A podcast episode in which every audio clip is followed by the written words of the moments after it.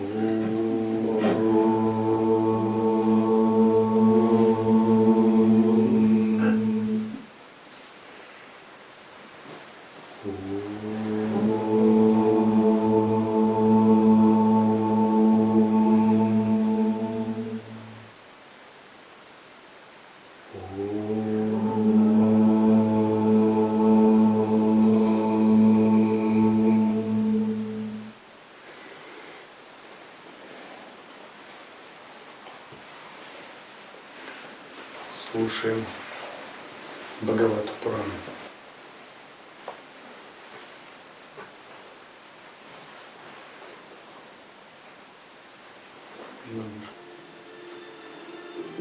12.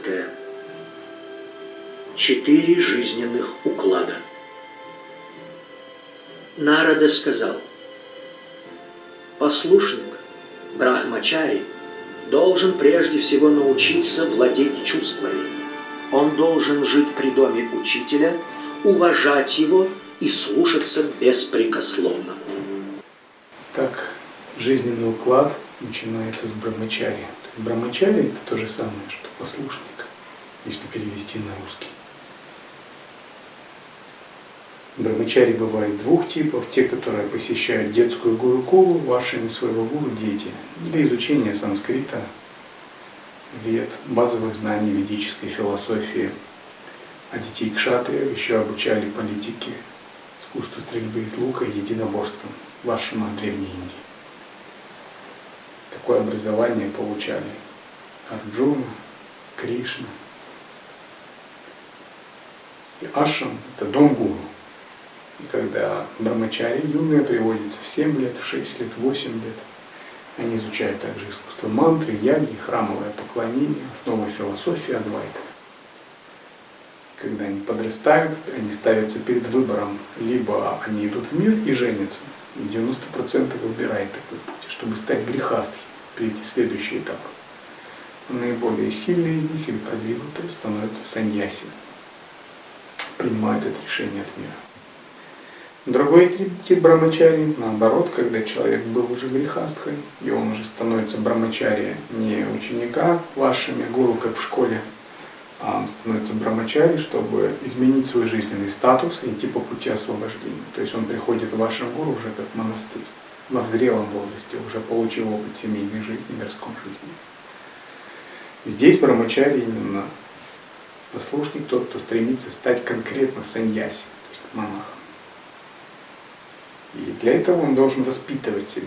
То есть если он воспитает себя в эти годы, он станет сильным садху, сильным саньяси, он достигнет просветления. Если ему не удастся усмирить свой ум за это время, усмирить желание, гордость, развить концентрацию, силу веры, то он или не сможет стать саньяси, или будет слабым садху всегда, потому что основа не создана. То есть это очень важное время. И вот брамачари переводится как действие в абсолюте, действие в Боге, действие в Брахмане. Брахма – чари. Брахма. Брахман, абсолют, чари означает действие. Брамачарин должен научиться жить в Боге и действовать в Боге. Поэтому он контролирует эмоции, контролирует чувства. Например, послушнику нельзя свободно выражать свои чувства, свои эмоции, свои мысли. Кто не знает, сообщаю. Нельзя. То есть, если он, конечно, никто вам не может запретить, можно. Ну как? Можно это есть? Можно, но отравишься. То есть он может выражать. Это в кино. Все, наверное, знают. То есть он может выражать их. Его свобода воли не запрещает ему это делать. Надо понять, что фундаментальный закон свободы воли никому ничего не запрещает. То есть ты можешь делать все, что угодно, но ты должен знать, что ты не всегда правильно понимаешь свободу воли, ты не всегда правильно распоряжаешься свободой воли. Иногда надо применять свободу воли, а иногда наоборот не применять ее или применять ее в сторону не выражения, а в сторону пресечения самовыражения. То есть разные типы свободы воли ведут к разным кармическим результатам. И надо понять, как собственную свободу воли, драгоценный дар, данный абсолютом, использовать ради же собственной свободы в Боге, ради освобождения. Например, мирские люди тоже вовсю используют свободу воли. но часто они используют его для, ради развития эго, ради развития чувственных желаний. Но они не знают другого типа свободы воли. Свободы воли, как тапа, садха, аскеза, смирение, служение. То есть это свобода воли более высокого порядка. Не ради низших движений души, не ради наслаждения эго, а ради раскрытия высших аспектов сознания. Это другой тип свободы воли, связанный с ведической культурой. И наша свобода воли заключается в том, что когда мы выбираем какой-то статус, предполагает, что мы понимаем дисциплину этого статуса, жизнь этого статуса, культуру этого статуса по умолчанию. И раз уже один раз мы приняли эту свободу воли, и всю жизнь мы через нее двигаемся. Двигаемся к большим высотам. То есть что это означает? Например, вы выбрали стать садху, это ваша свобода воли, так ведь? Ведь никто не заставил быть садху. Ну, все ведь добровольно становятся садху. Но когда мы выбираем, это значит налагает на нас какую-то обязанность, какую-то ответственность следовать пути садху. Мы не можем объявить себя садху, например, а сами там курить, пьянствовать, коллекционировать автомобили и спать до 10 часов. Да? Ну, все скажут, что это за садху? Это твоя свобода воли вошла в противоречие с твоим же, с другой твоей свободой воли. То есть свобода воли номер один вошла в противоречие с твоей свободой воли номер два. То есть свобода воли быть садху вошла в противоречие со свободой воли там, пить алкоголь, что-то делать непотребное для садху. То есть налицо конфликт двух свобод воли, своих, твоей же воли. Две твои же воли находятся в конфликте. Первая, ранняя воля, выразила намерение быть садху. Вторая воля выразила намерение ну, действовать не как садху тогда говорят, ну ты уже определись там, как бы, кто ты, как тебе действовать. И это очень важно понять. И вот когда мы выбираем путь послушника, то мы выбираем определенный стиль жизни, определенную культуру воспитания, определенный менталитет, определенную аскезу, определенную самодисциплину. Здесь уже не стоит вопрос там самовыражаться, не самовыражаться. Есть очень четкая программа воспитания есть очень четкий перечень требований, системных требований. Что такое послушник и что такое непослушник. Тут нет каких-то вот люфтов сильных, нет. Это так же, как а, в беге, если ты решил бегать, то есть конкретные системы требований. За сколько надо бегать 100 метров, чтобы стать там, олимпийским чемпионом, чтобы стать кандидатом мастера спорта. Однозначные требования. Таким же образом и в духовной жизни если есть человек-послушник, то есть набор требований однозначных. Либо да, либо нет. Либо ты послушник, либо ты не послушник. Послушник, не послушник, послушник, не послушник. Да, нет, да, нет. Вот такая двойственность. Здесь нет размазанности. Понимаете? Надо это очень четко усвоить. Потому что часто люди, усвоившие воззрение Адвайты, а, вот это воззрение Адвайты недвойственное, путают с поведением и смешивают в относительной жизни это неправильно. Какое бы у тебя воззрение Адвайты не было, ты не пробежишь 100 метров за 9,8 так, секунд. Не пробежишь. Воззрение Адвайты, не воззрение Адвайты, ты должен бегать. Очень хорошо тренироваться. Иначе э, ты можешь воображать, что я вездесущий, да? что я уже одновременно и на старте, и на финише. Но только в воображении. В реальности твое тело не пробежит 100 метров за 9,8. Оно пробежит за 16 секунд. И чтобы пробежать хотя бы за 12 или за 11, ты должен очень серьезно бегать каждый день. Таким же образом, ты можешь иметь очень великое воззрение, но чтобы подняться по качествам, по карме, к высокому рождению ангелов, ситхов, богов, в относительном ты должен очень серьезно работать, потому что воззрение это всего лишь претензии, это всего лишь амбиции, усвоенные из священных писаний. Вот чтобы вот эти как бы претензии реализовать, нужно очень много работать. Поэтому тот, кто ступает на путь Брамачари, тот желая стать саньяси, он должен научиться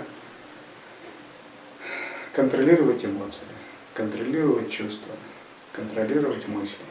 Это не значит делать их заблокированными, но он должен их выражать очень аккуратно, не выражать их без нужды. Потому что если он выражает, значит они его переполняют, значит он их не контролирует, значит у него нет зеркала самоосвобождения. Да? Он не должен говорить все, что первое придет ему на ум. Он должен говорить только должным образом, только должные слова, как подобает любому монаху. Он не должен эмоционировать. Первая попавшаяся эмоция не должна из него изливаться просто так. Вы можете быть раздражены, вы можете устать, вы можете э, разгневаться. Мало ли что вас переполняет. Но, если вы послушник, вы должны иметь контроль над этими эмоциями. Вы не должны их никому демонстрировать. То есть демонстрация – проигрыш. Поражение как послушника. Потому что внутри у вас должно быть зеркало самоосвобождения, зеркало самоосознавания, как минимум. А если его нет, то что? Должна быть воля. Вот воля должна одолевать эти эмоции. Это и есть воспитание вайраги воспитание самообладания, как практикующего брамачари. Вот брамачари это тот, кто начинает с таких простых вещей, потому что брамачари не станет саньяси, если он таким простым вещам не научится, элементарным.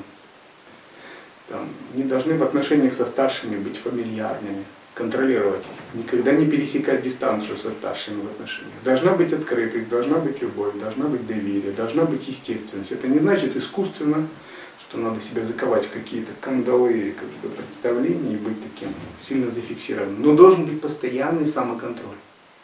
Потому что брамачари это самоконтроль, самоконтроль, самоконтроль, самоконтроль, самоконтроль утром, самоконтроль вечером, самоконтроль в обед, самоконтроль вечером при засыпании, самоконтроль ночью. Потому что если брамачари не научится такому самоконтролю, то как он станет саньяси? Саньяси это гора просветления, это глыба буддовости. Саньяси это не человек, это как бы а, нечеловеческое существо, которое отрешено от мира, которое не видит ни одного человека, видит только Бога, который это безупречный солдат Бога, это ходячая пустота. В нем нет ничего того, что мы называем от человеческого эго, это все растворено. И откуда оно растворится? Оно растворится только из воспитания самоконтроля.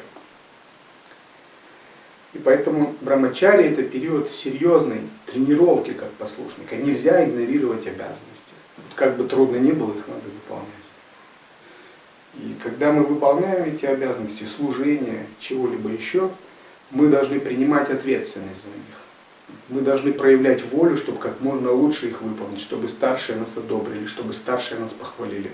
Одобрение, похвала от старших – это очень важно. Вот это важнее, чем все, что мы думаем, вот получить, потому что вы служите старшим как, божеств, как божествам. Если вот вы получаете это одобрение, значит, если они удовлетворены вас, вашим служением, это означает, что вы сами действуете самой удачей. Нельзя игнорировать правила. То есть существуют правила тренировки, правила воспитания. И если вы им не следуете, то весь процесс обучения тоже игнорируется. То есть вы как бы попадаете ну, куда-то мимо, в другое состояние.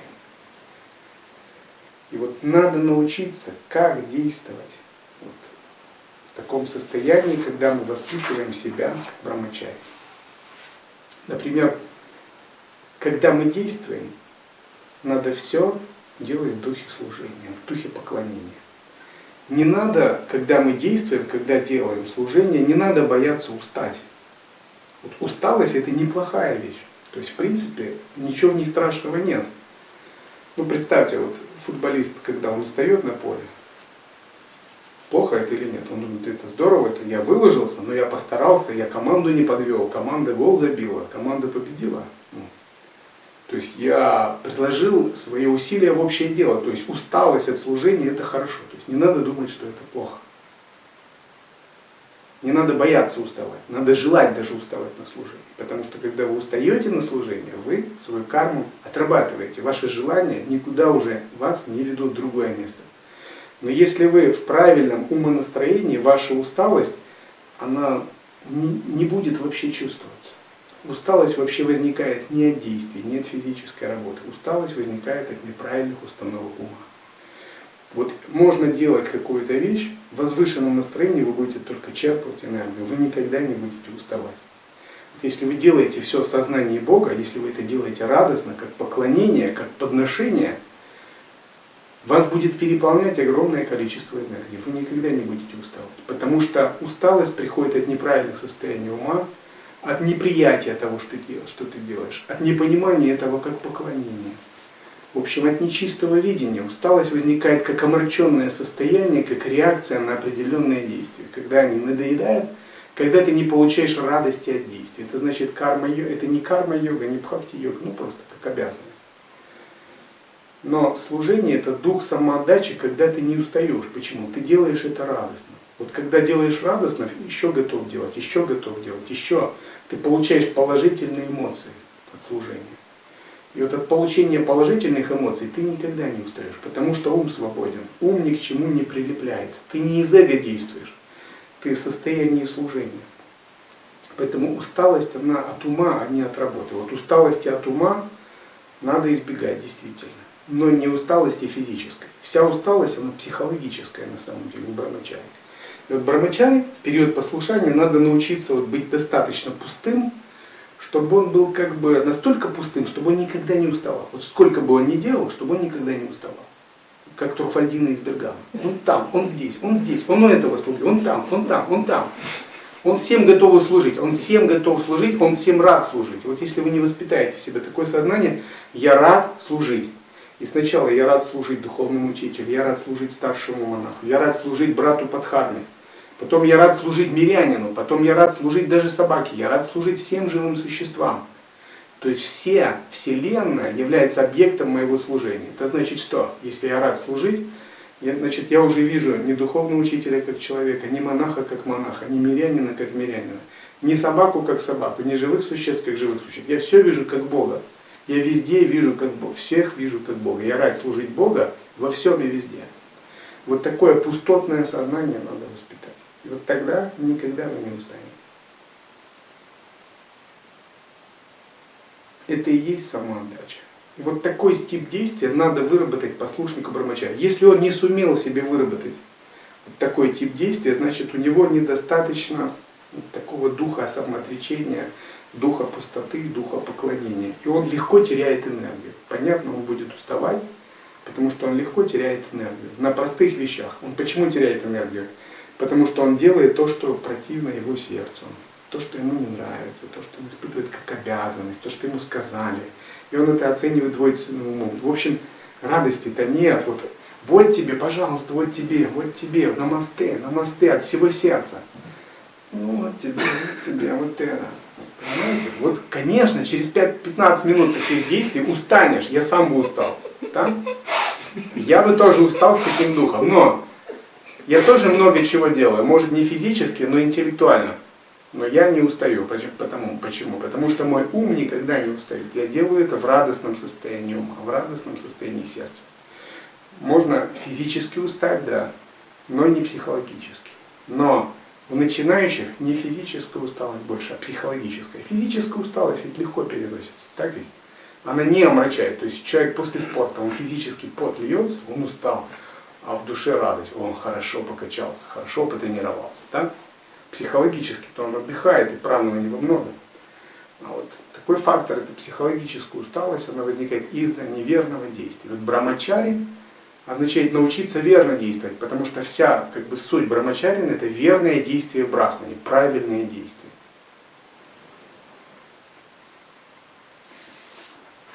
Итак, вот этот статус, он предполагает ну, научиться правильно действовать и научиться контролировать чувства, научиться контролировать эмоции, научиться хорошо исполнять свои обязанности. Обязанности нужно исполнять тщательно. Для брамачари одобрение старших это главный критерий, хорошо он делает или нет. То есть как бы он ни думал, что он что-то сделал, вот если он не получает такого одобрения, ему надо думать, ну как получить такое одобрение. И следующее, для брамачари очень важно следовать правилам, очень важно уважать правила. Потому что эти правила даны именно ему для того, чтобы он обрел большую свободу, для того, чтобы он воспитал в себе определенные качества. Если он не уважает правила, то он не сможет просто воспитать себе качество. Но надо помнить, что у него всегда есть свобода воли, так действовать или так. И вот он должен использовать свою свободу воли, чтобы правильно себя воспитать. Все это качество послушника. Когда такой брамачари воспитает себе правильный послушный ум, он сделается цельным, очень сильным, очень пустым, очень гибким. Он подготовит себя, как быть саньяси. То есть он фактически наполовину будет просветленным. он будет всегда радостным, всегда позитивным, он никогда не будет уставать, у него будет огромный энтузиазм, огромная вера. И он будет медитировать как сидя, так и в движении. Для него действие станет игрой, он перестанет зависеть быть для любых обстоятельств. Вот для этого и предназначен путь Брахмачари, как подготовка к саньясе. И традиционно, чтобы подготовиться к саньясе, надо 12 лет вашими гуру в таком духе прожить. И тот, кто проживет в таком духе 12 лет, э, не испытывая мирских желаний, отбрасывая эго, он действительно станет готов к приобретению саньяси. Потому что саньяси – это тот, кто живет в еще более глубоком подобном духе. И в конечном счете брамачари получает вот такой послушный, гибкий, пустотный ум. Потому что цель ведь всех этих вещей, она воспитание ума, ничего другого. То есть чем мы занимаемся? Мы только ум воспитываем. И это воспитание ума равноценные медитативной практике. Ведь бывает так, что люди годами медитируют, а их ум не воспитан, да? не меняется. И вроде бы они в сидячей медитации имеют какой-то небольшой покой, но в относительной жизни ум по-прежнему не гибкий, там мыслит стереотипами, шаблонами, цепляниями, недвойственные мысли. То есть ум элементарно не воспитан. То есть сидящая медитация, она сразу на начальных этапах не дает такого сильного воспитательного эффекта. А вот такое поведение брамачари, она дает быстрый этап, быстрое воспитание. Вот сидячая медитация это следующий этап. Вот она для саньяси. Вот многие послушники, когда медитируют, они думают, я медитирую. На самом деле их главное это послушание, это воспитание пустоты сердца, воспитание пустоты ума, воспитание духа преданности, вот этого действия в брахмане. Медитация для саньяси, вот это надо хорошо понять. Еще раз. Медитация для саньяси. Медитация для саньяси. Для саньяси медитация, для брамачари послушание. Для брамачари послушание, для саньяси медитация. Это надо понять. Потому что если мы, не воспитав себе вот такой гибкий, пустотный, послушный ум, будем медитировать, мы глубоко не сумеем справиться с нашими ограничениями кармическими. Но на самом деле это самая сложная практика. То есть медитировать легче в каком-то смысле, чем обрести вот такой гибкий ум в состоянии послушания и смирения.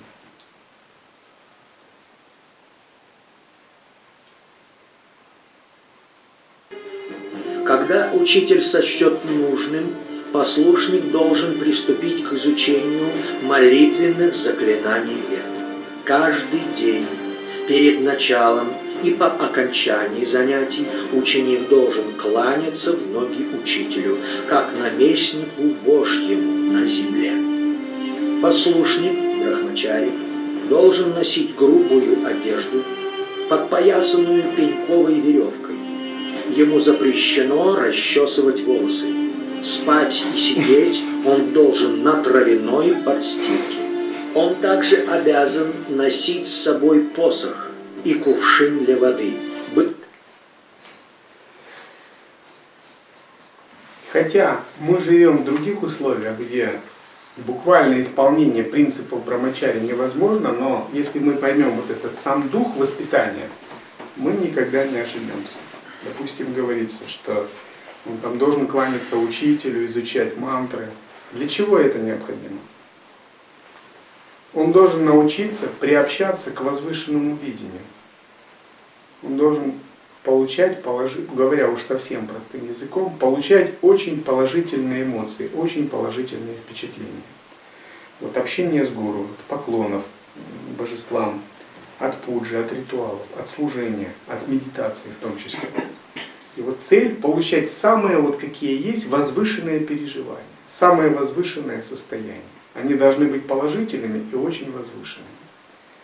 Вот если мы кланяемся или делаем баджан мандал, ритуал, но возвышенные эмоции не приходят, значит, ну, впустую прошло, как бы, как говорят на магическом языке, пустая работа.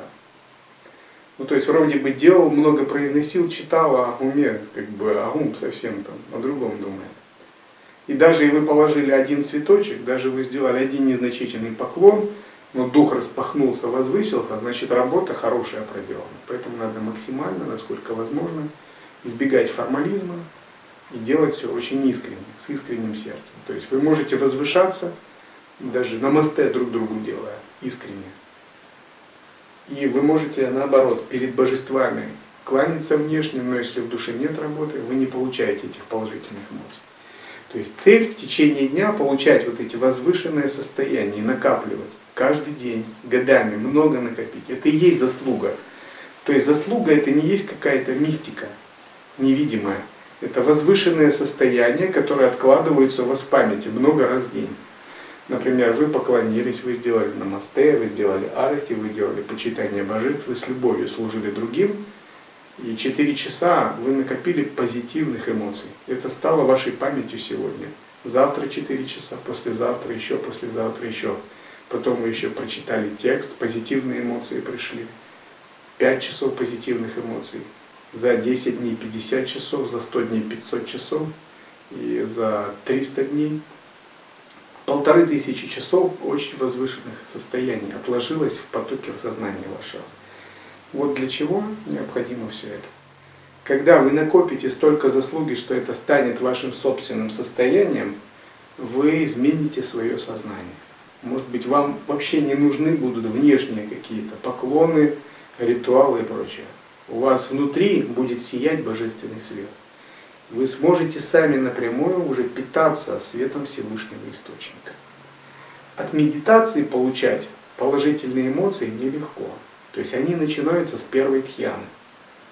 То есть вот вы медитируете 3 часа. Из них настройка первые 15 минут. 30 минут борьба с умом, подступающей концентрации. То есть 45 минут положительных эмоций нет еще.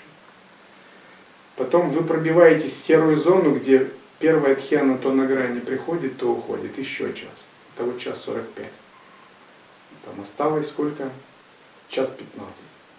И вот если повезет, э, вы не провалитесь в темную пустоту, вы испытаете ананду первой тхьяны, вы получите эти положительные эмоции. Если не повезет, вы провалитесь в том, в сон, тамас, расплывание или возбужденность, и будут только проблески. То есть три часа вы что-то делали, ни одной божественной, позитивной пхавы, эмоции. Из жизни вычеркнуто. Лучше тогда что? Сидеть читать мантру, божествам цветы, делать намасте, получать вдохновение, получать. Ведь задача медитация не ради медитации, а ради питания тонкого тела, потому что тонкое тело расширяется и питается вот этими позитивными возвышенными состояниями. И вот целью такого поведения накопление вот таких высоких возвышенных позитивных состояний. Чем их будет больше в течение дня, тем ваша душа очищается больше. как можно заметить, очищается или нет? Правильный человек медитирует, ну, севу делает, там, поклоняется, мантру читает или нет. Первый светится от радости. То есть всегда, везде у него вот такое состояние. Второй такой, ну как, медитирует? Медитирует. А что медитирует? Непонятно. Кому поклоняется? Потому что душа не получает вот этих позитивных эмоций. Значит, надо, надо выбирать. Надо выбирать тот путь, который а, доступен. Если самадхи нет, первой тхьяны хотя бы, надо выбирать то, что попроще, откуда идут эти позитивные эмоции. Когда йогин становится мастером, у него идут возвышенные пхавы от всего. Мантра дает, медитация дает, поклонение дает, чтение текста дает. Ничего не делает, тоже дает. Сидит просто так дает. Развлекается, тоже дает. Везде. Вот это и есть сахадж схити. То есть сахат схити означает, что блаженство, божественная пхава, экстаз идут от всего, от любой практики, которая делает, и от любой практики даже, которая не делает. И вот анупая, ничего не делаешь, а блаженство все равно возникает. И причем оно не мирское, а очень глубокое. Даже если тело страдает, блаженство возникает. Откуда аскезу делают различные отшельники? Там, например, там свое тело истязает носят вериги или ходят там, чтобы гвоздь в ногу втыкался, или стоят на одном столбе. Потому что столько блаженства, что они нагрузку хотят. Они ничего не делают, Бог их благословляет. Огромный ананда. Они говорят, тогда я еще свою, своему телу боль причиню, и во время боли буду блаженство, чтобы пробуждать и вот этот экстаз еще сильнее. Я хочу столкнуть свой божественный экстаз с болью физического тела. То есть в древности многие так поступали. Сейчас мало, даже среди садхов так делают в христианстве известные, это носители верик, Симеон Столпник, когда он залез на столб. А, я некоторое время ходил с гвоздем и с цепью на, на поясе или в холодной воде медитировал. Потому что столько блаженства, почему бы еще какие-то не применить методы? Но начинающим надо добиться хотя бы блаженства от простых вещей. Быть опоясан священным шнуром и никогда не расставаться с ним. Утром и вечером он должен выходить на улицу и просить подаяние, а потом все собранное отдавать своему воспитателю. Принимать пищу он может лишь, когда учитель дозволит ему. Если же учитель не дает такого указания, послушник должен поститься. Он Сейчас должен быть обходителен со всеми и уметь сдерживать страсти. Ему запрещено копить вещи и есть больше необходимого. Ему следует во всем довериться учителю и никогда не сидеть без дела с женщинами и любителями женщин, он может общаться только, если это необходимо для служения учителю. Ни семейному мужчине вообще не следует говорить с женщинами и о женщинах, ибо соблазнительные образы могут взволновать ум даже отрешенного старца. Если жена учителя молода, послушник не должен позволять ей обращаться с ним как с сыном, расчесывать ему волосы, умощать тело благовониями или купать его. Женщина для мужчины, что огонь для масла. Дабы сохранить твердость ума, мужчине не следует общаться наедине даже с собственной дочерью. Беседовать с женщиной следует только по делу и всячески избегать праздных разговоров.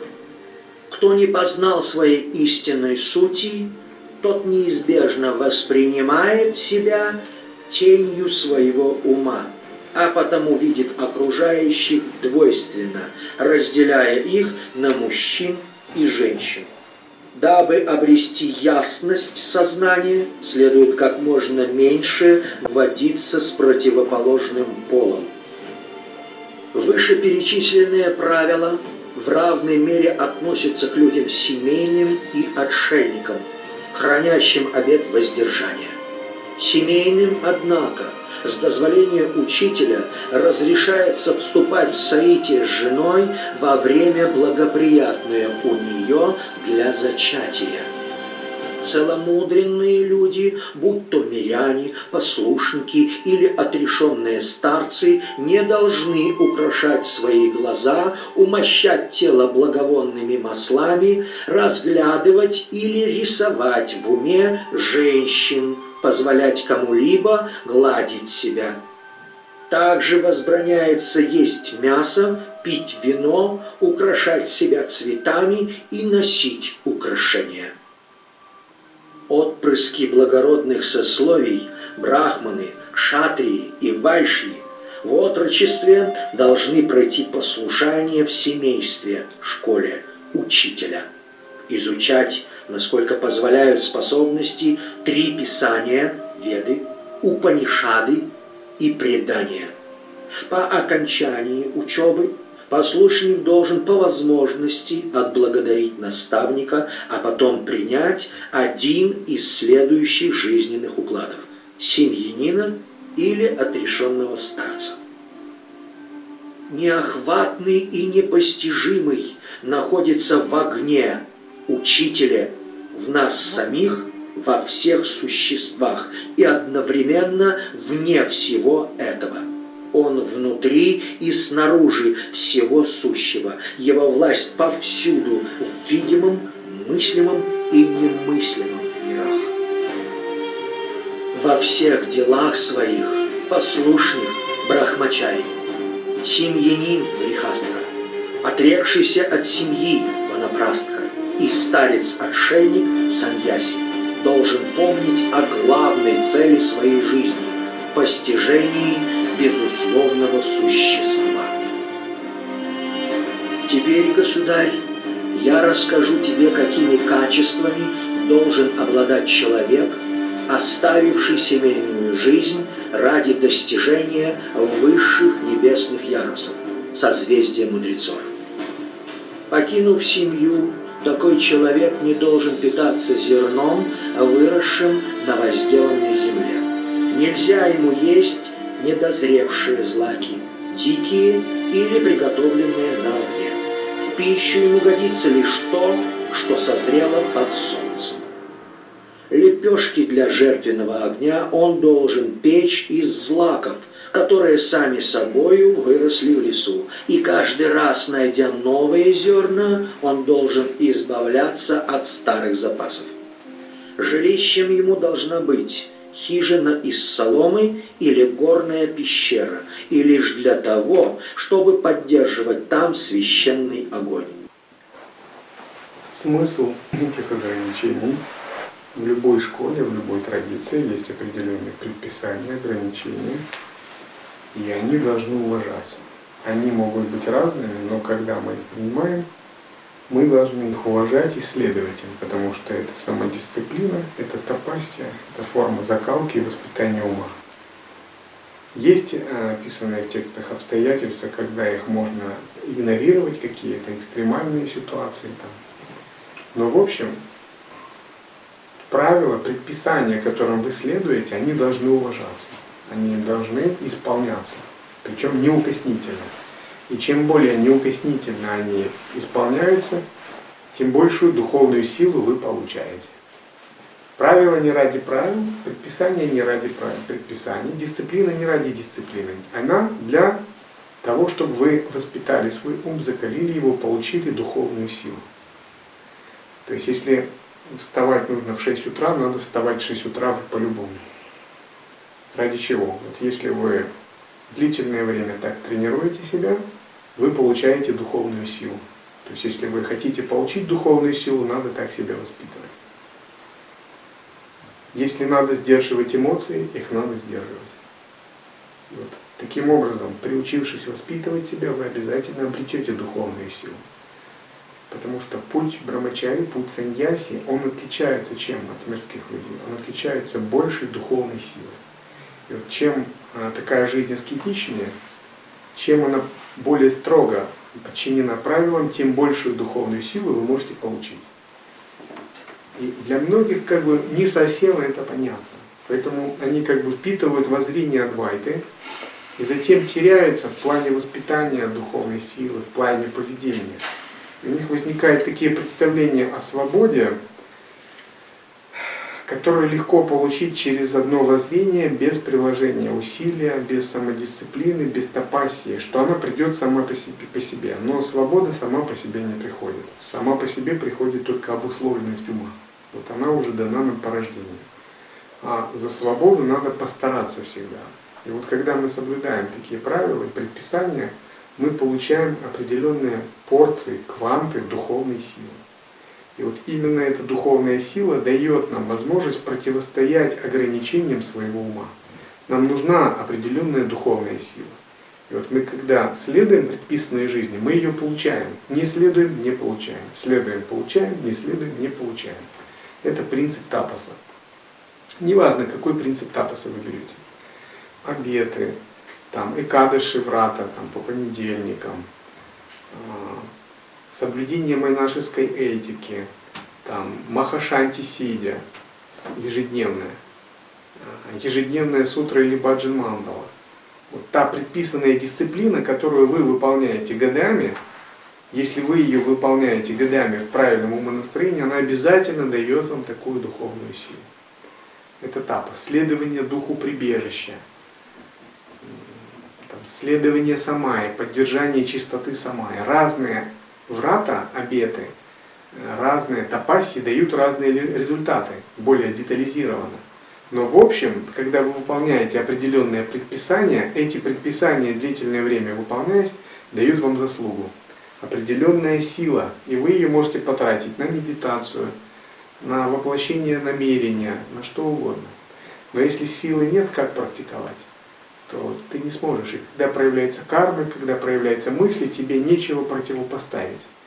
То есть сила это определенный участок в душе, который воспитывается, который открывается в результате выполнения определенных предписаний. Что делают неопытные духовные искатели? Они изучают воззрение Адвайты, получают поверхностное представление о спонтанности и свободе, И как бы их эго хочет уже шалить. Оно хочет сделать мир а, таким легким полем своей добычи наслаждений, опираясь на воззрение Адвайта. И некоторое время это получается, но до первого испытания, до первого препятствия, до первого серьезного какого-то проверки. Потому что они сталкиваются вот с питанным, э, заимствованным воззрением, и они имеют такие представления о свободе, что это такое легкое, спонтанное поведение, когда мне доступно все без всяких ограничений, без тапоса. И когда их ум показывает им какие-то стороны жизни, планеты показывают стороны ситуации, у них нет силы, чтобы их растворить, чтобы им противостоять. То есть у них нет такого уголка, куда бы они могли зайти и показать, вот видишь, вот это сила, что ты здесь. Все, уходи. Демон пришел, дух, дурная планета, все что угодно. Вот он показал, смотри, это тапос, я выполнял это. И вот если у вас есть такая сила, вы ее предъявите где угодно. В сновидении, в медитации, в мире, в барде, где угодно. Значит, у вас есть такой уголок сознания. Это ваша заслуга, ваше сукритие. Но если у вас ее нет, вы не выполнили ничего, то как вы ее предъявите? Я говорил, что у меня был опыт, когда я в тонком мире как бы видел тонкое тело ветерана Великой Отечественной, может, какой-то войны, которого духи пытались растерзать. У него была заслуга в виде его службы в вооруженных силах, в виде его орденов. И он их показал. Сказал, вы знаете, кто я такой? Я ветеран, я кровь проливал за Родину. И это так его вдохновило, его душа так раскрылась, и прямо это парализовало духов, они отползли, они ничего не могли ему сделать. Вот поэтому в наставлениях по промежуточному состоянию Падмасамбава говорит, собери воедино все свои заслуги, вспомни все свои заслуги. Вот хоть что-нибудь, что хорошее ты делал, вот вспомни и предъяви это. И вот когда там, садху или послушник говорит, я вот служил безупречно вашими своему гуру, вот моя заслуга, она все грехи парализует, отойдите демоны.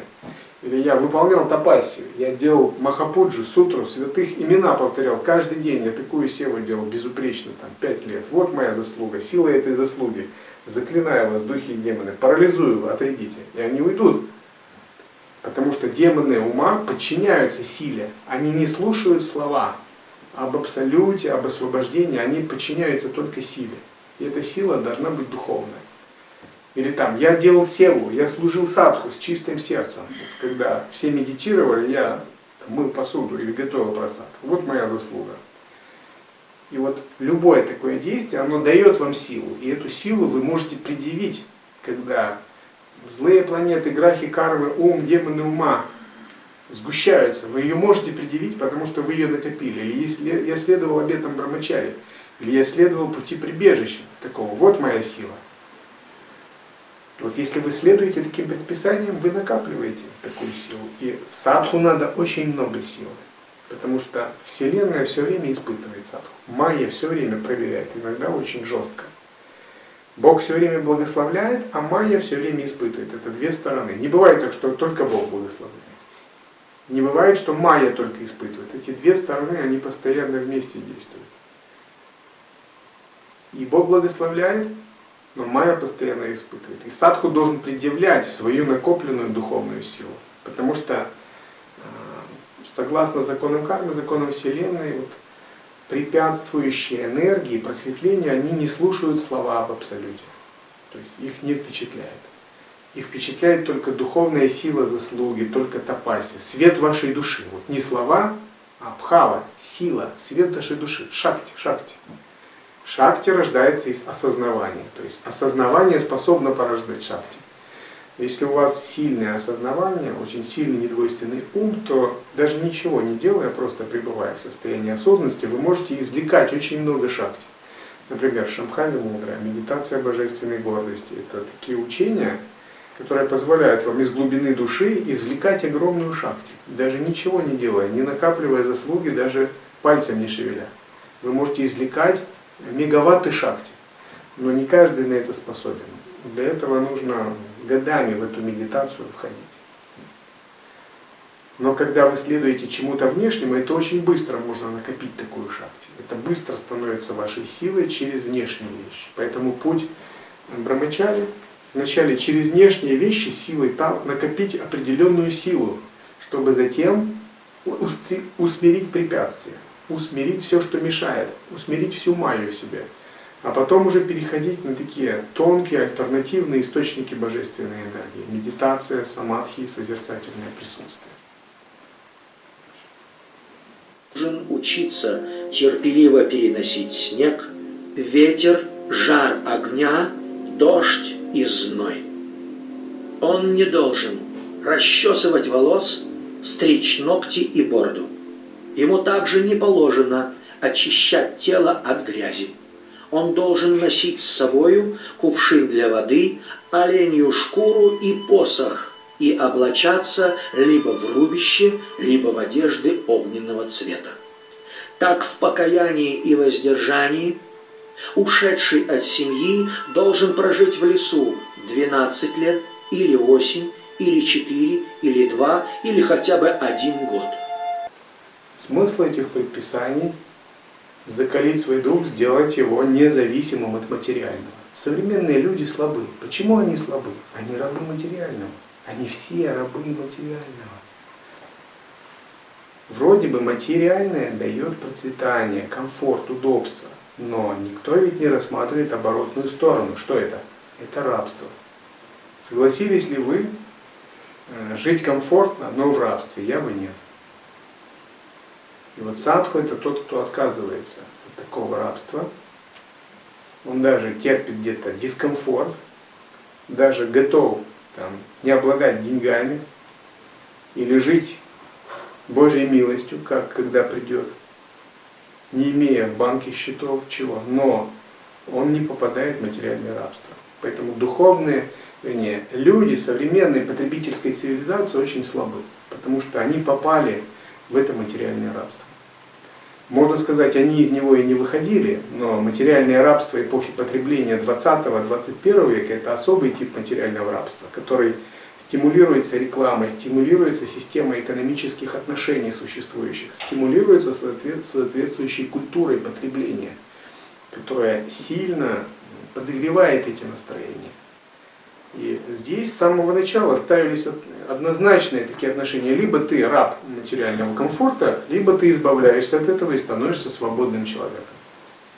Поэтому садху не должен быть изнеженным. Есть э, такое понятие сантоша, удовлетворенность. У монахов есть понятие не проси лишнего. Вот есть у тебя это, хватит, достаточно.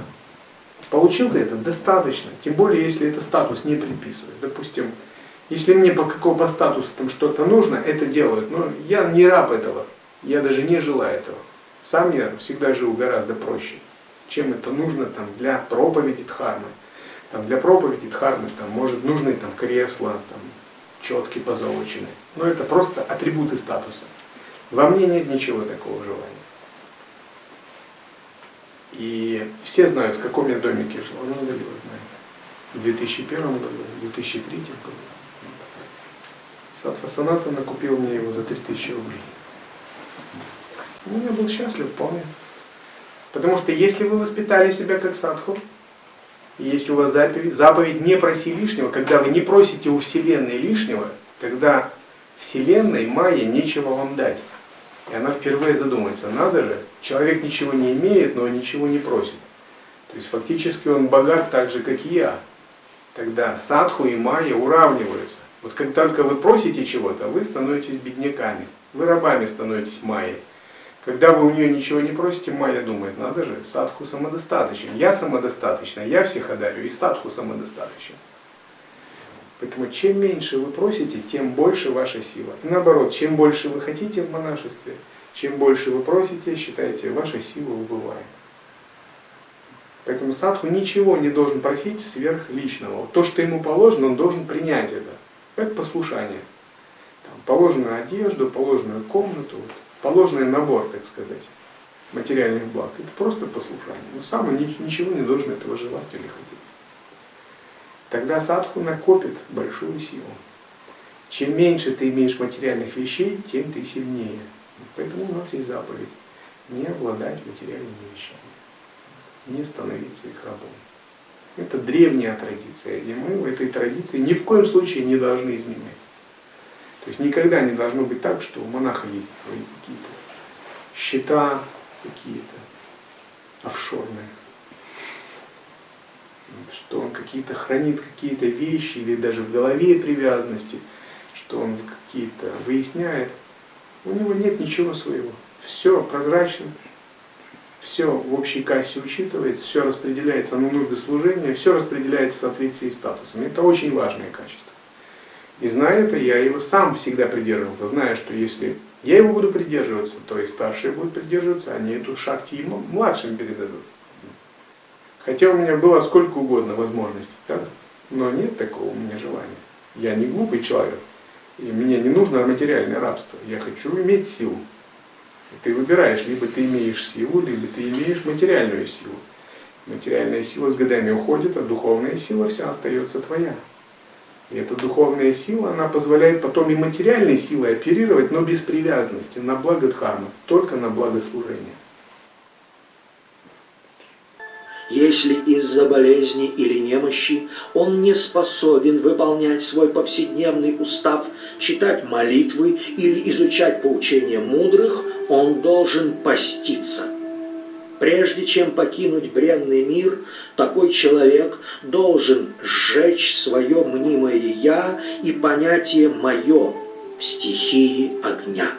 Тем самым до исхода из призрачной действительности он порвет связь с ней. Вещественное тело также необходимо мысленно разложить на пять образующих стихий – землю, воду, огонь, воздух и пространство. Познавший свое «я», возвращает составляющие своей плоти в их изначальные стихии.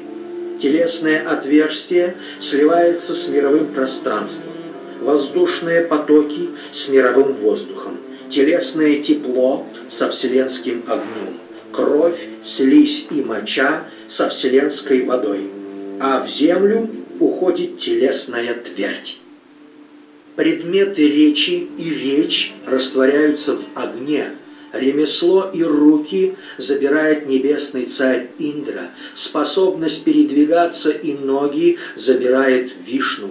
Чувственное удовольствие и детородный член возвращаются к прародителю Праджапати. Задний проход и способность опорожнять кишечник забирает бог Мритью. Ухо и звуки возвращаются божествам, повелевающим над сторонами света. Поверхность тела и предметы осязания отходят к ваю, ветру. Образ и глаза отдаются солнцу. Язык и вкус забирает вода, а обоняние и нос возвращаются земле. Ум и желание погружаются в луну, разум и рассуждение в брахму, ложная самость, понятие «я» и «моё» в рудру, вселенское «я». Затем стихия тверди погружается в воду, вода в свет, свет в воздух, воздух в пространство, пространство в мнимое «я», самость, мнимое «я» в совокупное вещество, совокупное вещество в первозданное, непроявленное вещество и, наконец, непроявленное вещество высшего неподвижного наблюдателя. Так, соединив свое бытие, с природой неподвижного наблюдателя, душа осознает себя единой с ним. На этом заканчивается ее мрачное бренное существование, подобно тому, как гаснет огонь, когда поленья вновь обращаются в прах. Так цель существующих укладов жизни это воспитание ума, тренировка и подготовка, накопление духовной силы и подготовка к освобождению. И когда вы живете, вы должны рассматривать каждый день, каждое действие как такую тренировку, как воспитание ума, как возможность накопить духовную силу, возможность получить духовную мудрость. Если не рассматривать все свои действия как такую возможность, то мы, будем рассматривать их как мирские. Но мирские действия, они не рассматривают отношения, служение, общение, там, практики как возможность. Они рассматривают их так, как они есть, ну как бы сами по себе. То есть, если садху ест, для него это возможность. Если он работает, делает севу, для него это возможность. Если он общается, для него это возможность, это обучающий процесс тоже. Мирской человек, если он ест, он просто ест, наслаждает чувство. Если он общается, он просто общается, решает вопросы. Если он работает, он просто зарабатывает. Возможности нет. Но для садху это все возможность, возможность. И вот брамачари период, он предназначен для того, чтобы научиться извлекать такую возможность из всего, что есть. Везде сокрыта возможность вашей мудрости, возможность вашей духовной силы, возможность вашей заслуги. Ее только надо увидеть, научиться извлекать. То есть все в жизни брамачари является тренировкой, является обучением. И вот если мы воспримем так всю жизнь нашу, как тренировку, как воспитание, как воспитательный процесс и обучение, это сделает нас сильными духовными садху, потому что духовные садху рассматривают мир как игру милости Всевышнего Абсолюта, как даршины, шахтипаты, милость и благословение. То есть садху, саньяси, тот, кто пробужден, он эту возможность уже видит всегда. Он ее никогда не утрачивает. А Брамачари учится видеть эту возможность. Брамачари подобен такому золотоискателю, который ищет золотую жилу. И он должен искать мудрость, он должен искать силу везде. А садху, пробужденный саньяси, подобен тому, кто способен, научился уже извлекать такую мудрость и силу из любого аспекта. Вот это мы называем все делать путем, интеграция, все объединять с естественным состоянием. Например, если я глубоко пребываю в созерцательном присутствии, я знаю, что и это является путем, и это является путем, и это является путем. Что это означает? Это означает, что я возможность, я возможность превращаю в реализацию. То есть для меня, допустим, еда является не только возможностью, она является реальным объединением блаженства с недвойственной пустотой. Общение является реальной возможностью поклонения в чистом видении.